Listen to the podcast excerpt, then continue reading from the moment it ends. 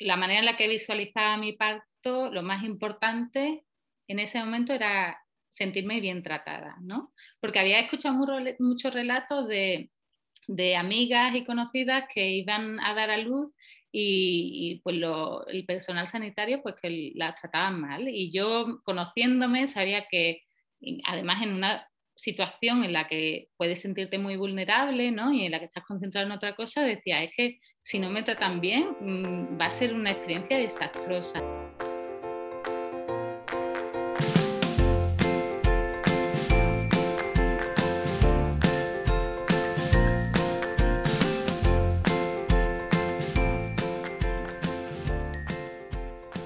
Hola, hola, esto es Planeta Parto, el podcast en el que hablo con mujeres sobre sus relatos de parto y la manera única en la que alumbraron a su bebé.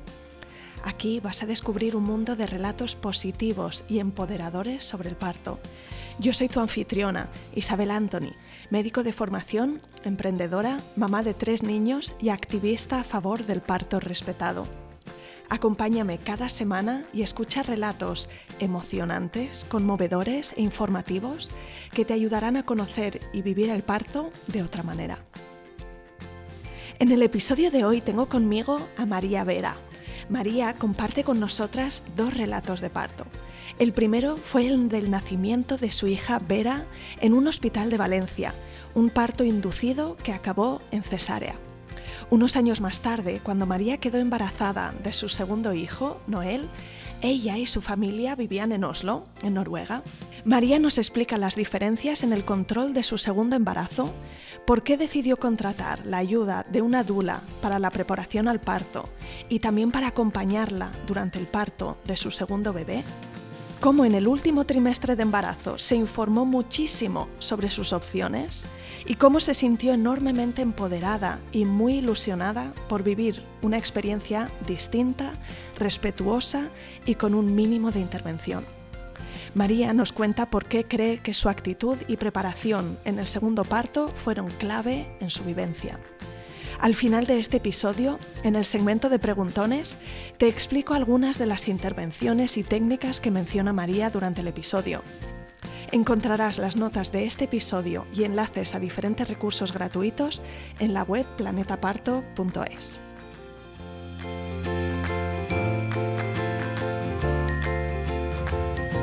Bienvenida María al podcast Planeta Parto y mil gracias por compartir conmigo tu relato.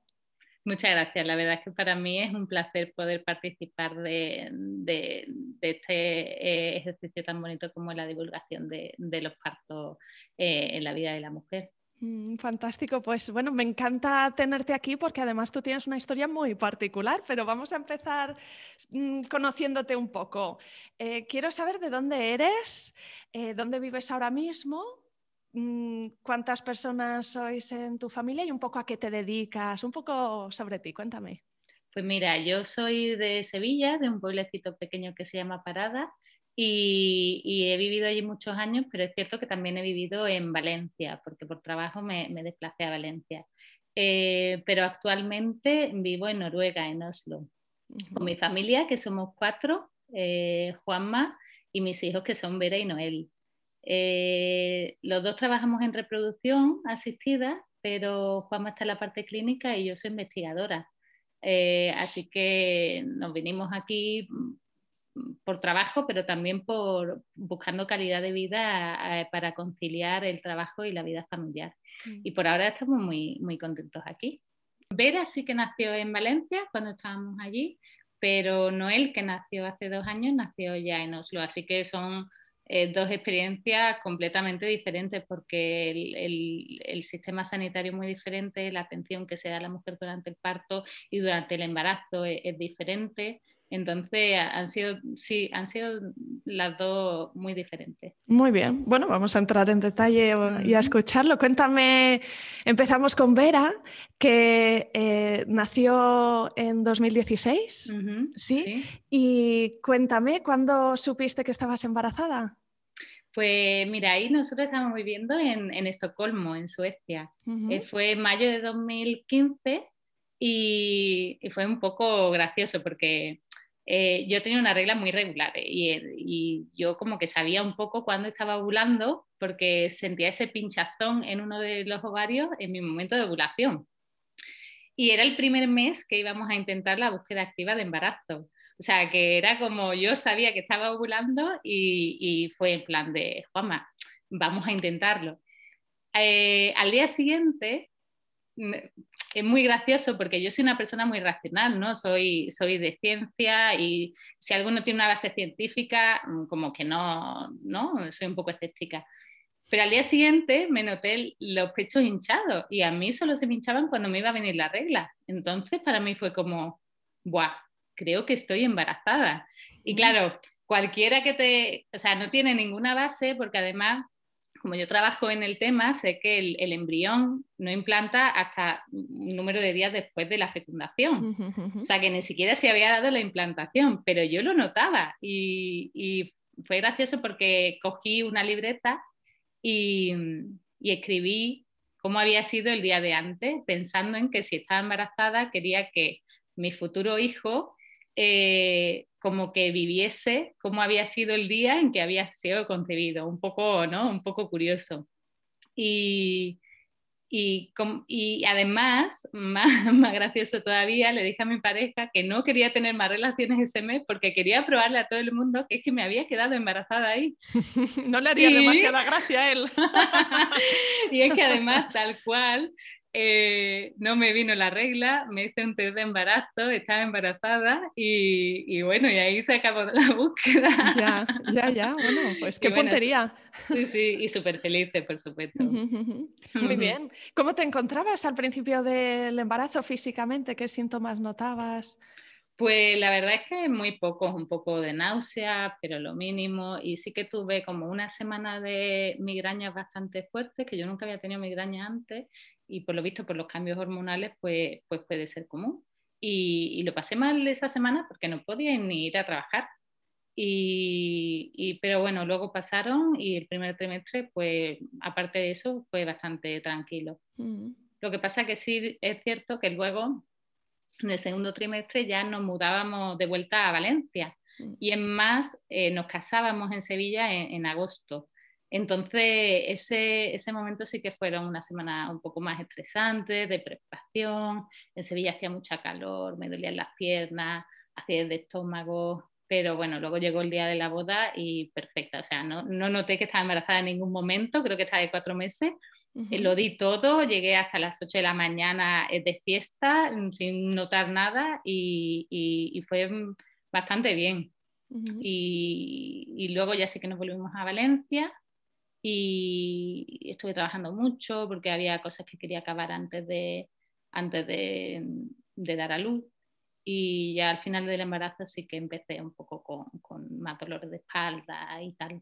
Fantástico. ¿Y dónde hiciste el seguimiento del embarazo? Quiero decir, ¿empezaste quizá en Suecia algo y luego en Sevilla, luego Valencia? O... Sí, fueron los tres primeros meses, fueron en, en Suecia, pero hay pocos controles esos meses. Además, en Suecia tiene un sistema parecido a Noruega en el que hay menos, menos controles, eh, eh, no se hacen tantas ecografías, eh, hay muchas cosas que no se hacen. Entonces, mm, ahí mm, sí que tuve algunas visitas con la matrona, pero la mayoría fue en Valencia.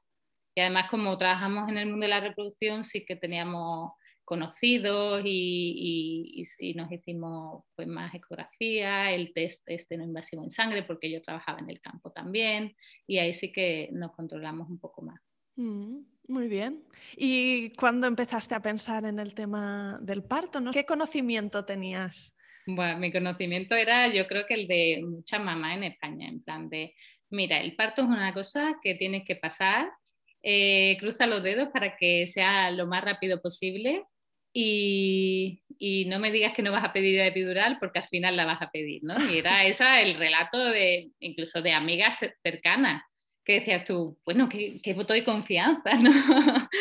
y, yo empecé, bueno, como en España sí que hay preparación al parto, pues eh, en el tercer trimestre, cuando empecé esos cursillos, es cuando empecé a, a, saber un poco más sobre el tema y a informarme. Y, pero es cierto mm, que al ser el primer embarazo, yo creo que me centré mucho en, bueno, es un cambio muy, muy grande en tu vida, ¿no? Pasar de no tener hijos a tener hijos. Entonces, te centras mucho en cómo va a ser tu vida cuando tengas un, niño. Sí, que está muy bien, porque es un cambio enorme, ¿no? Claro, pero bueno. La crianza, todo. Claro, pero igual, eh, no sé, me leí demasiadas revisiones de carritos, cuna, bañera, ¿no? Y sí que es cierto que me informé mucho sobre la, lactancia natural, porque era un tema que me interesaba y que, y que quería, quería llevar a cabo pero el parto pues lo dejé un poco como me habían dicho, pues será lo que tenga que ser. Y eh, a pesar de que mi matrona era neutral, ni era muy pro del parto natural, ni tampoco devaluaba mucho la figura de la mujer, ¿no? Como en plan de no vas a ser capaz, em, pues no sé, eh, hablé con ella un poco del plan de parto, eso sí, pero me sorprendió porque en la cartilla de embarazo que me dio, el plan de parto estaba como en la última página, ¿no? Como algo que yo decía, ¿quién va a leer esto en, la última página del libro? Que a veces solo abre la primera para ver tu historial médico y nadie llega al, último.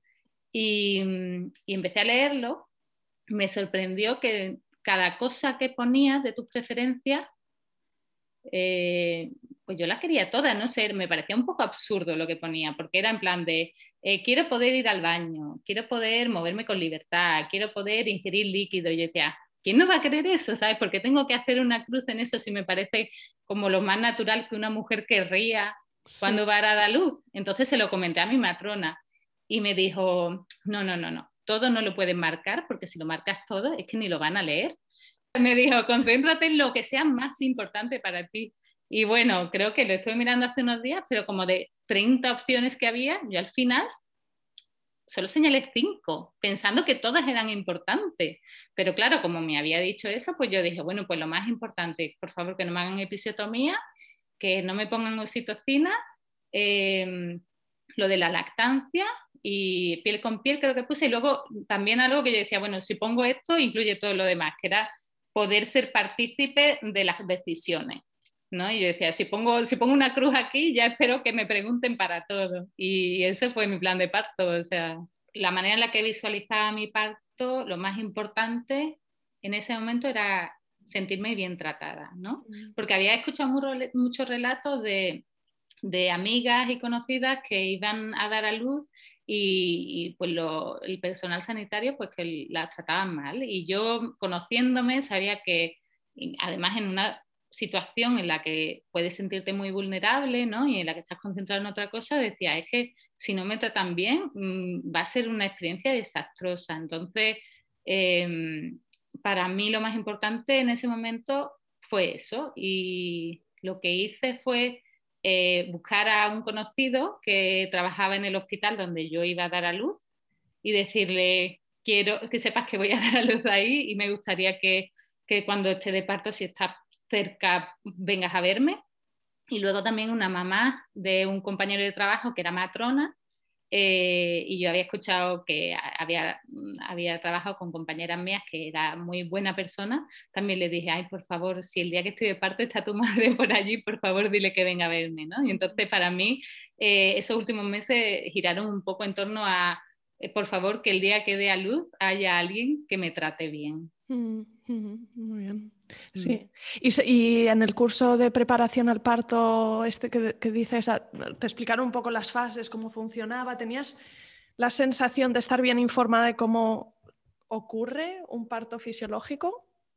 Sí, a ver, era un poco preparación de, librillo, ¿no? No, no contaban muchas experiencias de otras madres y sí que te presentaban, por ejemplo, la epidural como un tipo de anestesia y luego hablaban de, otras alternativas, pero al final el mensaje era un mensaje como muy único, ¿no? Como tenéis que ir, dejaros hacer, ¿no? En plan de los médicos saben qué es lo mejor para vosotras y, y bueno, aguantar lo que podáis, cuando no podáis, pues pedir la epidural porque para qué vais a pasar dolor, ¿no? Y era, ese era el mensaje. Y, y nada, y luego sí que hacíamos algún ejercicio físico, trabajar el suelo pélvico, y sí que me vino bien como para ponerte ¿no? en, en, ese ambiente de, voy a tener un parto, vamos a pensar sobre él, pero igual el mensaje que recibí no era el, que más me hubiese gustado. ¿Cómo se desenvolvió eh, la experiencia en sí? ¿Dónde estabas cuando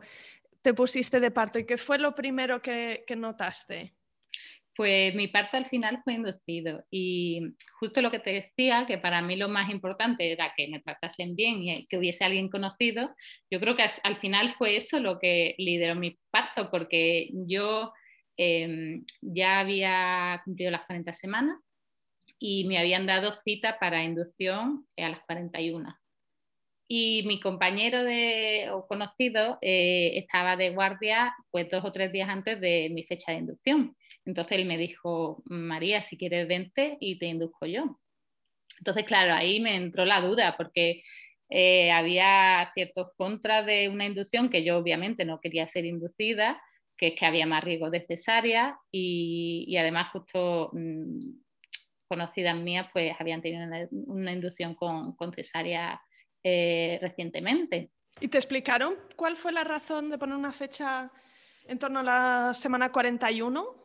Era probablemente como fecha tope, ¿no? Si hasta aquí no nace, no queremos seguir esperando. Claro, luego ellos me dijeron que había más riesgo de, problemas eh, después de esa semana. Yo sí que estoy mirando en internet y vi que había diferencia entre comunidades autónomas y había comunidades que las ponían a las 41 y comunidades que las ponían a las 42.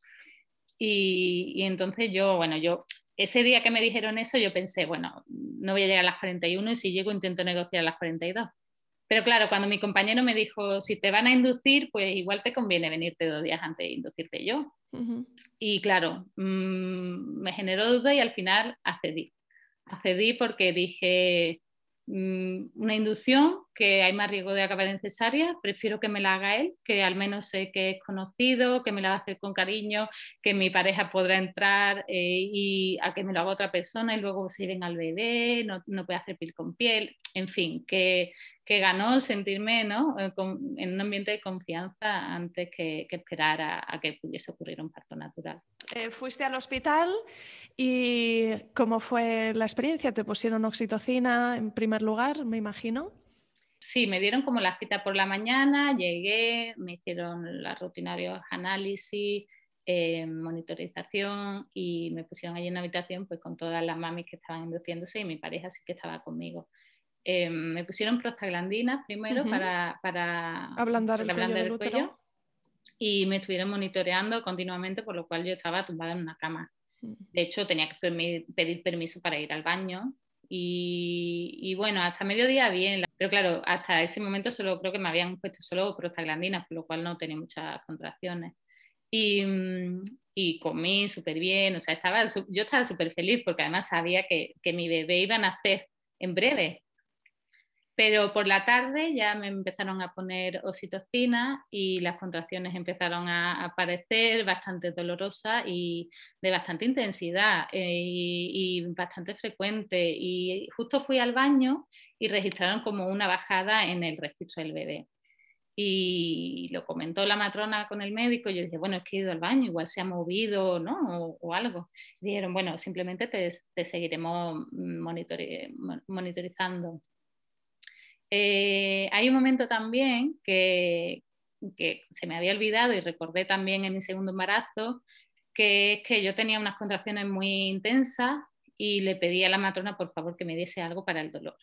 Y ella me dijo, no te puedo dar nada para el dolor, pero te puedo, quedar, te puedo dar algo para que te quedes más tranquila. Y yo le dije, vale, sí, sí, lo que sea. Claro, yo en ese momento yo pensé que me iba a dar un Valium o algo así. Pero sí es cierto que luego en mi segundo embarazo, intentar recordando el, primer parto, me di cuenta de que tenía muchísimas lagunas. Y también em, había pedido mi historial médico porque quería saber hasta cuánto había dilatado y tal. Y entonces eh, vi que ponía que lo que me habían dado era media mezcla y yo no tenía ni idea de lo que era media mezcla, así que lo miré en internet y es una mezcla, ¿no? Pues de, de un opiáceo y un antipsicótico, y yo no tenía ni idea. Y claro, mm, es normal que tuviese esa lacuna, es que estaba totalmente drogada y me recordó un poco a los partos que me contaba mi madre, ¿no? que, que yo no sé cómo de frecuente sería antes, pero cuando mi madre me contaba sus partos era así, era en plan de yo entré en el hospital y lo siguiente que recuerdo es estar con el niño en brazos. Entonces eh, me dieron eh, esa media mezcla y, y, tal, pero Em, las contracciones siguen siendo bastante frecuentes, sí que iba dilatando correctamente y entonces me dijeron que sí quería ponerme la epidural.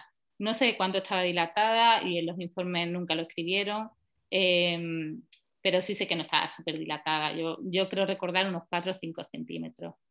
Eh, lo que pasó es que al ponerme la epidural em, se registró otra bradicardia y entonces vinieron a hablar conmigo y me dijeron, mira María, hay posible sufrimiento fetal y mm, aquí hay dos opciones, o es una cesárea ahora, electiva, o te, puedes esperar a intentar pujar y, si hay otro, otra bradicardia, es cesárea de urgencia. Entonces, claro, en ese momento, es además de que no estás para decidir, las dos opciones que se me ponen sobre la mesa es cesárea electiva o cesárea de, urgencia. Nadie dice igual sale todo bien y no hay cesárea. Y claro, yo también pensaba, o sea, me están poniendo aquí oxitocina sintética, que todos somos diferentes, reaccionamos diferentes. Yo soy muy delgada, igual me están dando unas contracciones, unas contracciones súper intensas y por eso mi bebé no, no es capaz de recuperarse. Entonces, me sentía bastante culpable en plan de si espero, igual hay algún, algún riesgo para el bebé y dije cesárea electiva. Mm. Así que tranquilamente, porque la verdad es que no, no, fue de urgencia, pero me llevaron a quirófano, mi pareja pudo entrar conmigo, me durmieron lo mínimo, eso sí, y, y en el momento en que la niña estaba fuera, o sea, me estaban todavía cosiendo, yo ya estaba despierta, me la acercaron para que la besara y, y cuando me desperté ya la tenía en brazos. Mm. Fue un momento emotivo y he de decir que en ese momento yo estaba muy feliz, incluso los días después, aunque hubiese sido cesárea, para mí había sido una experiencia muy única. ¿Cómo fue la recuperación física para ti? Estuviste unos días en el hospital, supongo, y luego te mandaron a casa. Sí, estuve, creo que mm, por norma eran tres días, pero a los dos días me dijo mi médico que si yo me quería ir, que me fuese, así que le dije, pero segura, estaba como súper insegura, pero seguro me voy ya. Y, y, me fui, me fui a los dos días andando, eh, eh, pero con, con, mucho dolor, o sea, con dolor en la cicatriz, ¿no? Porque al final mm. la cesárea es, un, es, un, es, es una cirugía.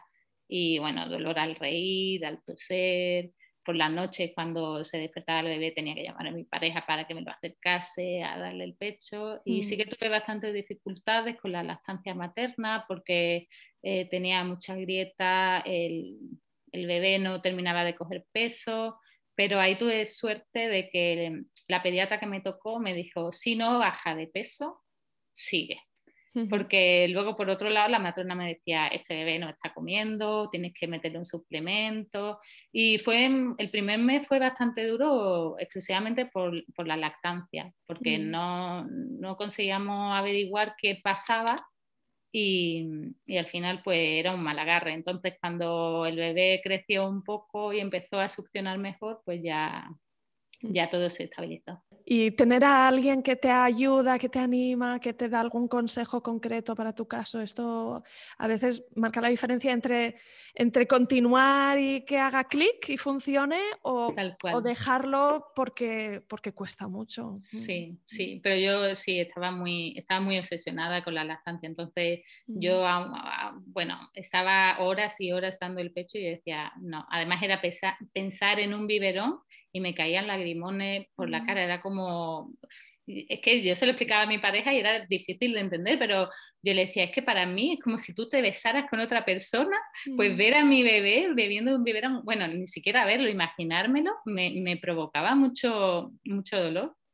Pero tuve también suerte de que mi madre también vino y, no, y estuvo en casa, entonces me sentí bastante arropada en ese sentido. Me faltó un poco de, de de asesoría en la lactancia, quizás, pero eh, en, España yo creo que te la buscas por tu cuenta o es un poco la suerte de que quien te toque mm, sepa un poco sobre el tema. Fantástico, esa es tu primera experiencia y entre Vera y Noel eh, hubo un traslado a Oslo. Así que, ¿cuándo fue que os mudasteis? ¿Te quedaste embarazada estando ya en Noruega? ¿Cómo fue? Sí, sí, nos vinimos aquí en 2017 y, en 2018 fue cuando yo me quedé embarazada. Eh, empezamos a, como búsqueda activa cuando Vera cumplió un par de añitos y esta vez sí que tardamos en quedarnos como cinco o seis meses.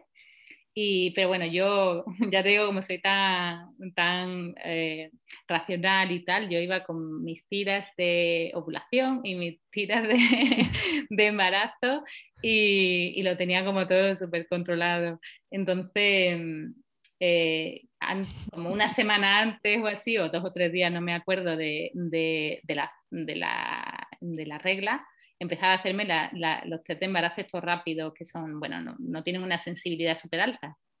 Pero eh, en aquel mes, pues empecé a ver como una sombrita y, y, al siguiente día una sombrita más intensa y entonces ya le dije a Juanma, oye, ve al, al, a la farmacia y compra un test eh, propio y, y, veamos, y, dio positivo. Así que sí, ya estábamos en otro. Fantástico. ¿Y cómo, en qué se diferenció e, este segundo embarazo del primero? Pues, a ver, los primeros meses fueron bastante parecidos en torno a síntomas, ¿no? La náusea, unos días de migraña, días de estómago, pero mm, aquí sí que es cierto que tenía menos estrés porque en el trabajo estaba más relajada, pero por otro lado tenía el, factor adicional de tener un hijo. Claro. Y entonces eso me pasó factura en el sentido en que yo llegaba muy cansada por, por las tardes y, no era capaz de controlar eh, mis emociones. Entonces si había algún, alguna situación un poco límite en casa, explotaba explotaba y luego me sentía muy culpable y lloraba y ahí sí que lo pasé mal en el sentido de, ¿no? de a veces no, no tener toda la paciencia que me hubiese gustado con mi hija en, esos meses y eso fue yo creo que, que, lo más difícil de llevar. Además, en ese momento no teníamos ni nadie que cuidase de Vera, en plan, porque ahora sí que tenemos una chica que a veces nos ayuda y así desconectamos, en ese momento no. Mm. Entonces, eh, sí, era, era todo el tiempo con ella y es verdad que nos turnábamos y Juanma me tomaba el relevo muchísimo tiempo y así descansaba un poco más, pero bueno, aún así el, el, los brotes estos de emocionales también los pagaba veces con él, o sea que... sí. Y decías antes que, la atención eh, durante el embarazo es diferente, que te hacían menos controles. Sí, es, muy diferente, ¿no? Aquí ya de entrada te plantean como el embarazo no es una enfermedad, es una situación totalmente normal, o sea que ¿por qué te vamos a tener que controlar tanto? ¿no? Entonces no hay ecografía a la semana 12, lo cual a mí me sorprendió mucho, solo hay una y es a la semana 20-22. Eh, yo, como trabajo en el hospital, pues tomé un poco de privilegio y le pedí a un compañero que, que por favor si me podía mirar. Y, y luego tampoco hace la, la, curva de la glucosa, por ejemplo, lo cual para mí fue bien porque tampoco le veía ningún sentido. O sea, hay muchas cosas que no te hacen, pero a no ser que tengas alguna indicación o edad avanzada o algo así. Pero ni te controlan el peso como te controlan en España Em, sí que tenía mis revisiones con la matrona en la que me miraba siempre si había latido y me miraba la tensión arterial, pero sobre todo lo, usaba también un poco para hablar conmigo, para ver si estaba tranquila, si había decidido en qué hospital quería dar a luz, cómo me encontraba con mi otra hija y eso sí, sí que me gustó bastante, por ejemplo. Mm. Eh, ah, sí que había otra diferencia que igual eh, ya no me, no sé, no, no, no sé si es exactamente en España así, pero eh, en mi segundo, o sea, como era mi segundo embarazo, aquí yo no tenía acceso a preparación al parto. O sea, me sentía ahí muy insegura porque yo sentía que mi primer parto no había sido un parto natural, yo no me había puesto en casa con contracciones y había sabido identificar fase y había sabido, entonces me sentía en ese sentido... Eh, Primeriza, ¿no? Casi. Sí, sí, y yo le decía, seguro que no puede ir a la preparación al parto. Y dice, no, no, solo para, solo para primeriza. Entonces ahí, ahí fue cuando me entró el agobio sobre el parto en, este embarazo. Y entonces mm, empecé a, a, bueno, la verdad es que tengo mucha suerte porque cuando llegué aquí contacté con un, con un grupo de madres españolas que tenían un grupo en Facebook y luego quedaban y tal. Y al principio me pareció un poco ni muy buena idea, pero luego ha sido de lo mejor que he hecho, porque al, principio solo lo usaba como para saber cómo, cómo, funcionaban aquí las cosas respecto pues, a los niños, ¿no? Guardería, cómo vestir a los niños propiamente, porque a veces hace menos 20 grados y tienes que saber muy bien las capas que hay que ponerle. No sé, es una cultura nueva, un, un país nuevo, me ayudó mucho. Pero en el momento del embarazo yo creo que fue cuando más me ayudó porque había muchas madres que tenían una filosofía no solo de crianza ¿no? y de educación parecía la mía, sino que además eh, estaban muy interesadas en el parto natural y habían tenido partos naturales. Y fue ahí cuando por primera vez conocí el nombre de Dula, que yo no sabía hasta entonces lo que era una Dula. Y, mm, y entonces les pregunté, bueno, que, que, que, si me la recomendaban. Yo sobre todo era en ese momento pensando en la preparación al parto, ¿no? Que si había una dula que me pudiese preparar al parto y, y ayudarme pues a cómo tolerar el dolor, etcétera. Porque yo en este segundo embarazo yo quería un parto vaginal. Y, y entonces mi plan era, María, tienes que aguantar todo lo que puedas en tu casa, porque en el momento en que llegues al hospital estás perdida, ¿sabes? Estás, ya eh, súper controlada, las decisiones las van a tomar otros por ti, o sea, que aguantar en casa. Y para aguantar en casa, como no sabía lo que me enfrentaba, tenía que, tener recursos para tolerar el dolor y para saber identificar bien la fase, etc. Entonces mm, contactamos a tres dulas que nos habían, nos habían recomendado, bueno, y además de empezar a, hablar muchísimo con madres pues que ya habían tenido partos naturales y, sabían muchísimo sobre el tema y la verdad es que fue un recurso súper súper importante. Y, hablamos con tres dulas pensando en la preparación al parto y seleccionamos, seleccionamos a una que, o sea, la verdad es que el, único motivo por la que al final lo elegimos, además del feeling y tal, fue porque mm, había, había asistido a 10 partos anteriores que habían sido partos vaginales después de cesárea, entre otros. Entonces, como que era la que más partos vaginales después de cesárea había asistido y eso me daba mucha seguridad, ¿no? De hecho, leyendo se, se ve también que cuando hay una dula en un parto, el, el riesgo de complicaciones es mucho más bajo que bueno, para que no lo sepa, ¿no? la dula es, principalmente un apoyo emocional, pero es verdad que también te ayuda mucho a gestionar pues, el, dolor de manera natural y en el embarazo, en el posparto con la lactancia, etc. Y además nosotros teníamos el plus de que no éramos de aquí, o sea, yo nunca había dado luz aquí, no sabía bien cómo funcionaba el sistema de, de partos aquí. Sí que sabía que por lo general se respetaba más a la mujer, te trataban mejor, por lo que me contaban conocidas de aquí, pero, pero me sentía insegura, ¿no? Porque el simple hecho de que hablasen otro idioma, porque yo hablaba inglés eh, mayoritariamente con, con, la gente aquí, el hecho de que se comunicasen en noruego y yo no pudiese entender lo que estuviesen diciendo también me daba inseguridad. Entonces, al final, eh, la idea era que viniese solo a la preparación al parto pero en la semana 33-34 nos hicimos una ecografía por lo privado porque eh, mm, queríamos saber si el bebé ya estaba colocado, si había alguna malformación, etc. Y, mm, y, nos dijeron que el bebé no se había colocado todavía de cabeza. Y ahí me entró un poco de agobio porque la verdad es que el ginecólogo que me atendió fue bastante dramático y me dijo, si te pones de parto en cualquier momento, te tienes, es que fue, o sea, ahora lo recuerdo y es gracioso, pero en ese día salí llorando.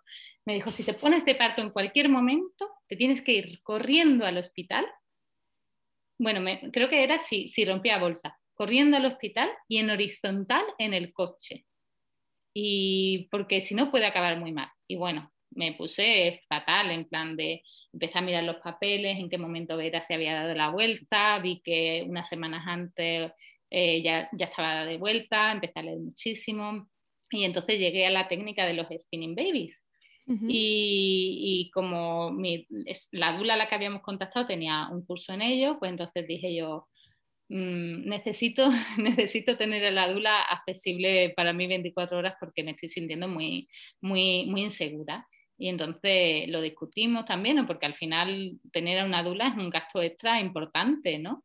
Y, pero bueno, la verdad es que mi pareja me apoyó en todo momento, me dijo, si para ti es importante, eh, lo más, ¿sabes? Te tienes que sentir segura. Y, ahí fue cuando decidimos que, que, queríamos también la dula durante el parto. Y, y bueno, empezó viniendo a casa eh, para estos cursos de preparación y ya los fuimos enfocando un poco, pues eso, a la técnica de spinning babies, también hacíamos la técnica de rebozo, que es el pañuelo este mexicano que ayuda a, liberar un poco los tendones y tal del peso de la barriga. Em, y yo empecé también pues, a, leer mucho sobre el tema. La verdad es que para mí eh, el tercer trimestre de este embarazo fue como una revelación de lo que era el parto, ¿no? Era aprender un, significado de parto que yo nunca antes había conocido. A mí yo todo lo que había visto antes y había escuchado antes era el parto como una transición, como em, lo que tenga que ser será y ahora era como no. El parto es un proceso de la mujer, la mujer es la dueña de su parto y, la líder de su parto, eh, lo puedes hacer y bueno, ya empecé a leerme libros como La guía del nacimiento de Ina May Gaskin, que me encantó, ¿no? porque al principio son, yo empecé por, por la mitad eh, final, entonces empecé leyéndome eh, la, la, parte más descriptiva de las fases del parto, de los diferentes movimientos, de postura, cómo aliviar el dolor, y luego me, me leí todos los relatos de partos naturales que había. Y, y, claro, eso poco a poco me fue empoderando, ¿no? De si tantas mujeres son capaces de hacerlo eh, de una manera consciente y casi disfrutándolo, ¿sabes? ¿Por qué yo no? Y, empecé también a, escuchar hypnobirthing, que no sé si en España es como, no sé cuál es la traducción, hipnosis del parto o algo así. Y, empecé a ir incluso a seminarios de Dula, a un seminario de una fotógrafa de partos naturales. Empecé a meterme mucho en, todo, el, en todo este mundo. Y me fascinó hasta tal punto que había noches que no podía dormir, que mi, mi cabeza estaba como pensando, le mandaba audios a mis amigas súper largos, a mis hermanas sobre el tema, sobre mira, cómo, ¿sabes? Mira cómo es, que nadie nos lo ha contado antes, ¿sabes? Fue, no sé, para mí recordar todo eso ahora mismo me, me trae mucha felicidad porque fue toda una revelación. Sí, suena que en vez de, o sea, lo tenías por delante y en vez de mm, sentir miedo ¿no? y, y una presión ahí en el pecho, en la garganta de esto lo tengo por delante, era como si tuvieras un montón de ilusión porque ocurriera, ¿no? Y tal de cual, tú. Tal cual, cambió mi perspectiva totalmente. Sí, muy bien. Y eh, no sé si Noel nació a término o, cómo se desencadenó el, el parto en este caso. Sí, bueno, en primer lugar se dio la vuelta ya a la semana 36 o así, me, me, vieron otra vez en el hospital y se había dado la vuelta, o sea que Spinning Baby funcionó y si no, bueno, él por él mismo se colocó. En cualquier caso, yo estaba ya tranquila. Em, pero sí, el día que yo, según mis cálculos, porque que ya tengo como soy tan matemática, yo me había calculado cuánto había durado mi ciclo para saber exactamente cuándo salía de, de cuenta. Fue esa noche la que me puse con contracciones al irme a la cama pero bueno, eran contracciones en ese momento muy, muy espaciadas, poco dolorosas, entonces simplemente me fui al sofá para no molestar a mi pareja y, y seguí allí. Eh, pero a las 4 de la mañana sí empezaron a ser más dolorosas, empezaron a ser cada 10 minutos y ya contacté a mi dula porque ella vivía como a una hora y media de Oslo y me dijo, me tienes que ir informando porque hay mucho tráfico por la mañana y bueno, sí que tenía otra casa aquí en Oslo donde se podía quedar, pero tenía que desplazarse. Entonces le dije, oye, que he expulsado el tapón mucoso y tengo contracciones, no son muy regulares, no son muy intensas, no, pero que sepas que, que esto está empezando. Así que eh, vino a verme por la mañana y, nada, solo para ver un poco ¿no? cómo, estaba yo y tal. Y, y, me dijo, túmbate, descansa y que lo más importante ahora mismo si puede es descansar. Así que mi pareja se fue al trabajo y yo me tumbé y la verdad es que notaba que cuando me tumbaba con mi hipnopersing eh, se paseaba muchísimo y conseguí dormir, pero yo creo que ya por la tarde eh, empezaron a ponerse más intensas otra vez. Entonces la volví a llamar porque ella se había ido también para descansar porque, bueno, lo típico, ¿no? Si sabes que va a venir un parto, todo el mundo duerme porque no sabe cuánto va a durar. Y, y empezaron a ponerse cada vez más intensas. Ella y mi pareja me ayudaban a, eh, darme masajes durante las contracciones, me hacían presión en las lumbares porque me dolían mucho y yo me iba duchando, bueno, diferentes recursos ¿no? para intentar llevarlo lo mejor posible. Pero por la noche, ese lunes ya, em, eh, tenía mucho dolor y sentía que llevaba ya un, día de parto o bueno, de, de contracciones y que necesitaba ir al hospital que me exploraran y que me dijesen que había habido evolución. O sea, era como que alguien me diga que todo esto tiene un sentido. Entonces fuimos al hospital, que además está a 10 minutos porque como trabajamos allí está súper cerca, y, mm, y, era de madrugada, estaba todo en silencio y me dijeron, mm, mm, algo que me gustó mucho es que me pidieron permiso para explorarme, que en España no recordaba ni siquiera que me lo hubiesen pedido con todas las exploraciones que me habían hecho. Y, y me dijeron que creo que estaba de 3 centímetros y cuello con dureza media dura. Así que para mí fue un poco decepción, ¿no? Porque dije, Buah, es que no, no he evolucionado nada, yo esperaba por lo menos que el cuello estuviese borrado. Y entonces me fui a casa con un poco de esto va para largo, mm, voy a dormir todo lo que pueda porque no sé cuánto va a durar. Y, eso hice, ¿no? Llegué casi por la mañana, me acosté y, se volvieron a espaciar, que eso fue algo, por ejemplo, que a mí me sorprendió mucho, que cuando me tumbaba, eh, mis contracciones se espaciaban y, yo pensaba pues que eso no podía ocurrir, ¿no? Que una vez que algo empieza, eh, que el proceso natural empieza, eh, no hay que lo pare y, no. Entonces descansé y ya por la tarde volvieron otra vez un poco con, con más intensidad y, a pesar de haber estado paseando por el bosque y todo, em, le dije a mi, a, mi, a mi dula que quería volver a ir al hospital, que mm, necesitaba otra vez una aprobación de que esto estaba siendo efectivo y, y que a ver. Así que fuimos por la tarde y, mm, y me dijeron, estás de 3 centímetros, pero el cuello está borrado. y, mi dula se puso muy contenta, por ejemplo, eh, pero para mí no, no, fue tan buena noticia. Yo dije, solo el cuello borrado, o sea, eh, vengo como 12 horas después, solo se me ha borrado el cuello.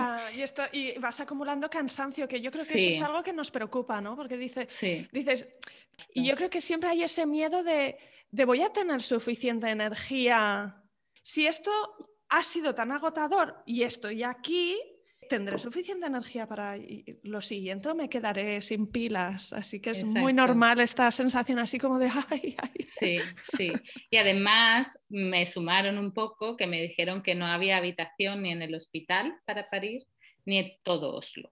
Y que si quería irme a una habitación me tenía que ir a Drammen, que es una ciudad que está a una hora y media. Entonces, claro, cuando me dijo eso, digo, ¿cuáles son mis alternativas? Y me dijo, pues o te vas una hora a dar un paseo aquí alrededor del hospital a ver si esto avanza un poco y si ha avanzado te mandamos a Dramen o te vas a tu casa. Y yo dije, pues me voy a mi casa, ¿sabes? O sea, es que casi que prefería parir en mi casa que parir a una hora y media lejos de, de mi hija, lejos de mi madre, no sé, era como algo para lo que no estaba preparada. Y, y me, fui, me fui a casa y creo que pues si eso había sido por la tarde, pues no aguanté muchas más, aguanté en casa como cuatro o cinco horas, mm, las contracciones ya eran súper seguidas, como cada tres minutos, y le, dije, le dije a mi dula, por favor llama al hospital y pregunta por si casualidad hay ahora una habitación libre porque no puedo más, o sea, me, hubo un momento en los que me duchaba y tal, con música, una playlist que yo me había hecho, y me miré, me miré los brazos y tenía moratones en las muñecas y en los codos, de apoyarlos en la mesa. Cuando me venían las contracciones yo me ponía como un poco, ¿no? Apoyado sobre la mesa. Y tenía moratones en, en, los brazos. Era como. Esto está siendo duro. sí, sí. Y, pero ahí fue, vino una buena noticia y es que había una habitación libre en el hospital donde yo, yo iba a dar a luz. Y ahí, ahí sí que le dije a mi madre, que además estaba muy preocupada, porque claro, ya era la tercera visita que hacía al hospital y siempre volvía. Y ya le dije, mamá, no te preocupes, que ya no vuelvo. Y cogí todas mis cosas y, nos fuimos para el hospital con la intención ya de, de no volver. Mm. Fabuloso. Es curioso, ¿eh? porque también aquí en España normalmente vas al hospital te pueden volver a mandar a casa si no estás de parto, que de hecho es una cosa buena porque la alternativa es que te lo aceleren. Pero em, a menudo vas y ya no, ya no sales, ¿no? Y, y, en tu caso era la tercera vez, ya te quedaste y había progresado la dilatación más que, te dijeron en el siguiente. Sí, pues igual me pidieron si me podían explorar y me dijeron que estaba de 4 centímetros. O sea, que sí que había progresado. Yo en cualquier caso ya estaba muy feliz porque de no tener habitación a tener habitación era como, bueno, pues ya dilato aquí. Mm. Y, claro, me dijeron que otra cosa que yo había hecho también mientras me preparaba en el embarazo era que yo había ido a mi hospital, al hospital en el que yo iba a dar a luz, a la, a la parte de paritorio, y me había ido a informarme de, del proceso que, se iba, que iba a tener lugar el día que yo llegase allí, porque a mí me, también me generaba inseguridad, pues no saber qué protocolos iban a seguir y tal. Y de hecho, también he de confesar que como trabajaba en el hospital, yo me había, me había leído todos los protocolos de paritorio, porque tenemos acceso todos los trabajadores en caso de cesárea previa. O sea que yo sabía, como que sabía ya que me iban a monitorizar y que me iban a poner una sonda craneal por defecto. y con eso ya contaba. Eh, pero bueno, sí que es cierto que me dieron bastante libertad de movimiento y la monitorización iba bien, entonces me la quitaron. Mm, había una bañera, porque aquí en los, paritorios suele haber bañeras también, pero no me dejaban usarla por, por tener cesárea previa. Y, pero bueno, nos pusimos música, nos bajaron la luz, teníamos una habitación muy grande para nosotros, que aquí también es el mismo sitio donde vas a dar a luz, ¿no? No te pasan de una habitación a otra, lo cual también está bien. Y, y, a las dos horas o así vino a verme la matrona, que, a la cual yo le había entregado ya mi plan de parto, que además esta vez era como un plan de parto súper visual, yo lo había preparado, o sea, había trabajado en el plan de parto de verdad muchísimo, había, lo había hecho con iconos por fases del parto para que no tuviesen que leer mucho, ¿sabes? Para ponérselo todo súper fácil. Entonces, yo le quería hacer ver que estaba muy informada, que estaba muy preparada y que tenía las ideas muy claras, ¿sabes? O sea, que y ella, incluso yo le había dicho, no quiero que me ofrezcas em, ninguna analgesia a no ser que yo la pida. Em, entonces ella a las dos horas llegó, me volvió a explorar y no había habido evolución, o seguía de 4 centímetros, y me propuso la rotura de membrana.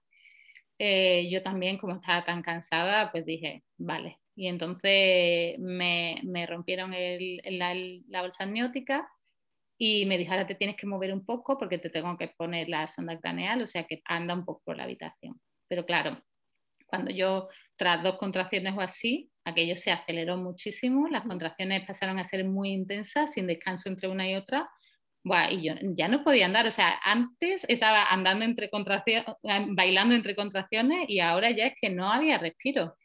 Y, y ahí se intensificó todo mucho.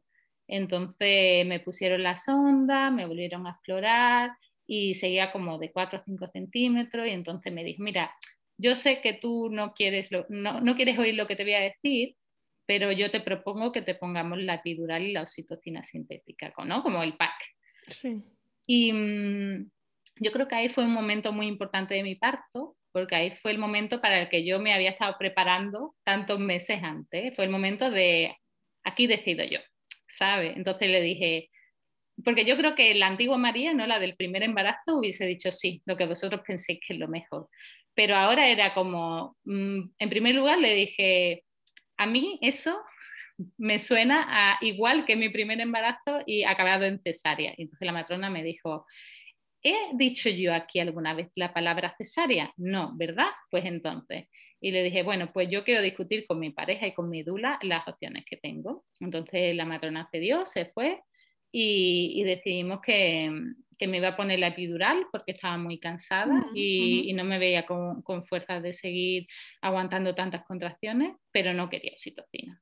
Claro, el problema, por lo que ponen el pack, ¿no? es porque la epidural puede ralentizar y, las contracciones e incluso hacerlas parar. Por eso suelen poner ¿no? la oxitocina sintética. Pero yo dije, bueno, pues que me pongan la epidural y luego si ven que se ralentiza el parto, que me pongan la oxitocina. Pero ¿por qué me tienen que poner las dos cosas por defecto? ¿no?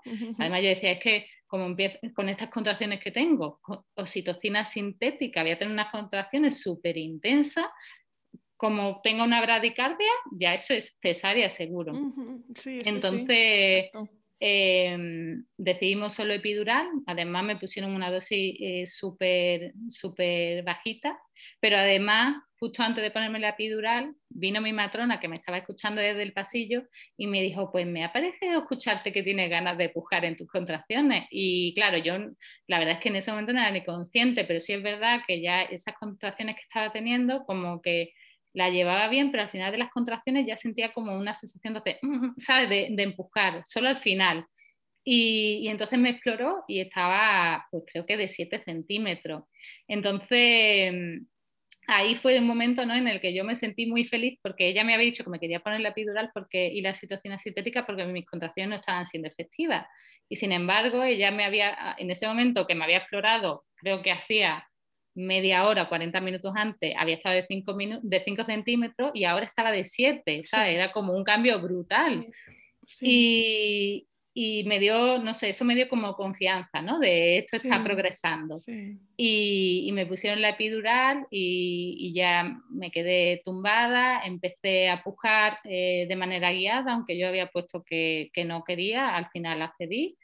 Y, y, bueno, y acabó siendo un parto vaginal, que era mi deseo inicial, aunque eso sí con episiotomía, que eso me, me lo hubiese ahorrado si hubiese sido posible. ¿Y, y fue rápido entonces o estuviste todavía...?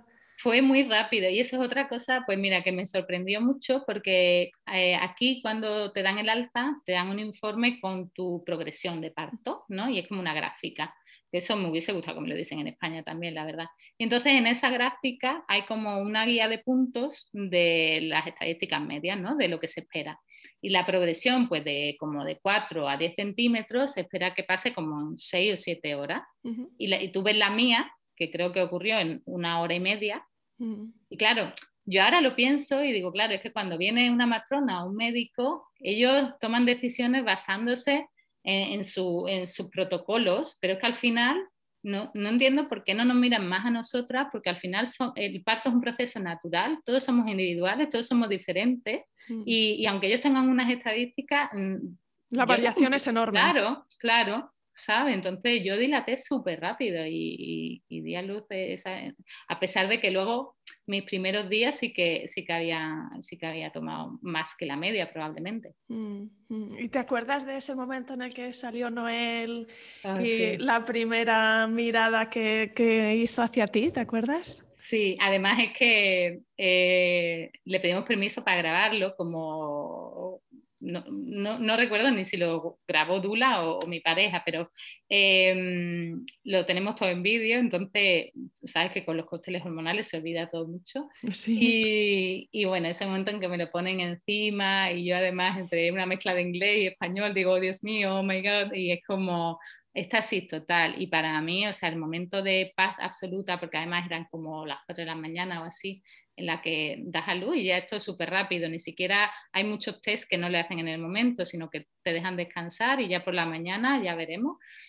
Entonces se fueron, el hospital absoluto, en absoluto silencio, te traen un desayuno, ah, en plan una bandeja llena de comida y tienes una habitación, no sé, era como paz absoluta, como estar en el limbo, o sea, era como un clímax total. Fue, fue lo mejor, claro, sin duda. Te preguntaría, María, ¿qué es lo que le querrías decir tú a una mamá que espera a su primer bebé? ¿Qué es lo que a ti te hubiese gustado saber antes de, tu primer parto? Pues en primer lugar le diría que no tenga miedo y que no se sienta insegura. O sea, que el parto es algo natural, fisiológico y, totalmente instintivo. Y que para mí, pues no sé, yo lo veo como un momento único en tu vida que con suerte vives una o dos veces más, que, representa la felicidad, que es la llegada de tu hijo, ¿no? Y que tenemos tanta idea preconcebida, eh, escuchando relatos a nuestro alrededor que la mayoría de las veces no son positivos, que, que por qué, o sea, no informarte más allá intentar disfrutarlo, ¿no? Porque al final es un momento que, tiene que estar rodeado de, felicidad y, es tu derecho y es tu privilegio. Entonces, que no digan, como yo dije en mi primer embarazo, que sea lo que tenga que ser o, me pongo en las manos de otro, porque es tu parto y nadie va a saber mejor que tú, ¿sabes cómo liderarlo y, tu cuerpo y tu bebé. Y en tu opinión y experiencia, em, ¿qué parte es suerte y qué parte es preparación?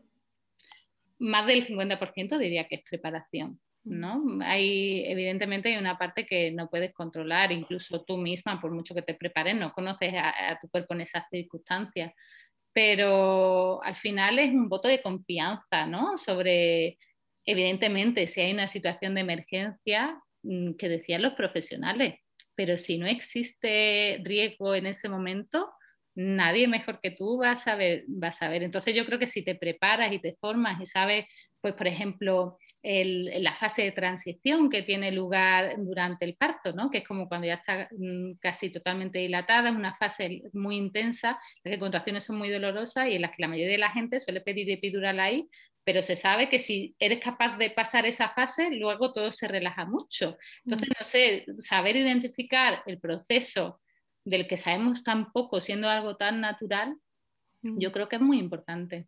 Mm. Fantástico. Pues mil gracias de verdad, María, por compartir tu experiencia. Me ha parecido un relato súper emocionante y, una perspectiva muy interesante, ¿no? Porque hay una, gran diferencia entre una experiencia y otra.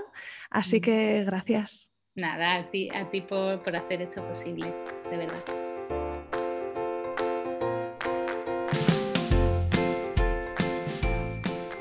Y ahora vamos a la parte más práctica de este episodio, el segmento de preguntones. Y en primer lugar voy a hablarte de la media mezcla, porque María menciona durante el episodio que la matrona, durante su primer parto, la matrona que le atendió le ofreció un calmante sin explicarle que era un cóctel de aloperidol y dolantina, también conocido como meperidina o petidina. Y el aloperidol es un potente antipsicótico, el fármaco más clásico para el tratamiento de la esquizofrenia. La dolantina es un opiáceo y dar la media mezcla es una práctica que no se basa en ninguna evidencia científica y que, sin embargo, sigue siendo habitual en muchos paritorios españoles. En ningún otro país europeo se realiza esta práctica. Y los que la utilizan Dicen que dan el aloperidol para combatir las náuseas que puede producir la meperidina, pero en ningún estudio se refrenda el uso de este medicamento, menos aún en parturientas.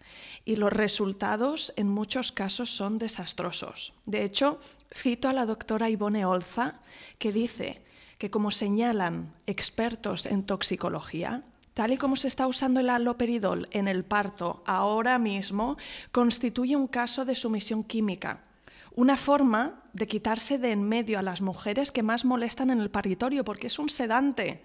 No siempre es esta la intención, pero basta con que lo sea en algunos casos para ilustrar lo gravísimo del tema.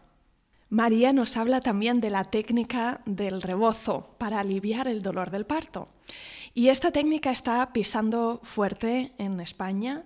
Es el llamado rebozo, una técnica mexicana que se utiliza desde tiempos ancestrales para acomodar a la embarazada, mm, bajando las molestias durante el parto. Y se utiliza para acomodar al bebé en el canal del parto y hacer que el proceso de dar a luz sea más fácil, más fluido, menos doloroso. Y usado de manera correcta, por supuesto, no tiene ningún tipo de riesgo ni para la embarazada ni para el bebé. Entonces, ¿cómo se usa la técnica del rebozo y qué efecto tiene? Bueno, pues el rebozo es un pañuelo, un pañuelo de mm, larga longitud y unos 50 centímetros de ancho. Y es un pañuelo que se acopla a la barriga de la embarazada, a veces también a la cadera o a los muslos, y se hacen unos movimientos suaves y rítmicos con intención de relajar los ligamentos, los tendones y también los músculos de la zona y la función última es la de relajar y abrir el canal del parto, facilitar la bajada y la colocación del bebé y aliviar el dolor de las contracciones durante la fase de dilatación. Y en último lugar, María menciona también la sonda craneal que se utilizó en la monitorización fetal eh, durante su segundo parto. Bien, hay dos tipos de monitorización fetal durante eh, el parto. La monitorización externa, que se hace con lo que llamamos las correas, y también la monitorización interna, que implica la colocación de un electrodo directamente en el cuero cabelludo del feto a través del cuello uterino.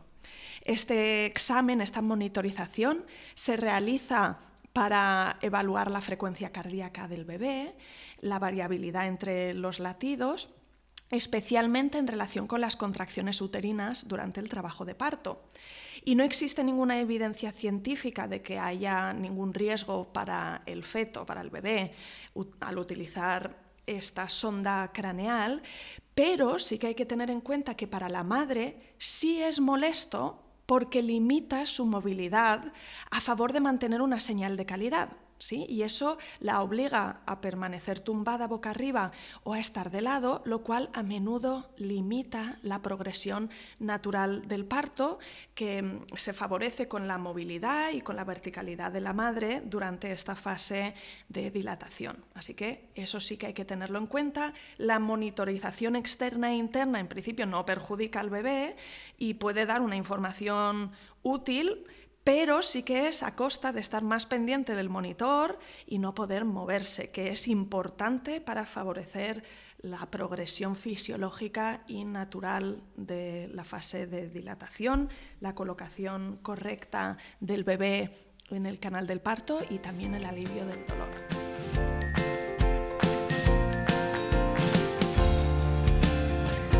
Estupendo, pues aquí acaba este episodio.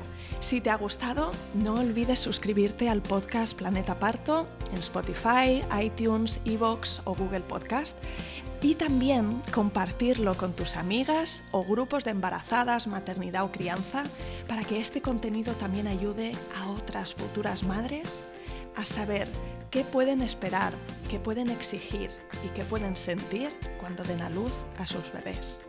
En la web planetaparto.es encontrarás las notas, referencias y menciones de este episodio y también guías y recursos para ayudarte a tener un parto respetado, seguro y memorable. Tenemos una cita la semana que viene, mismo lugar, misma hora. Y hasta entonces, gracias por escucharme y cuídate.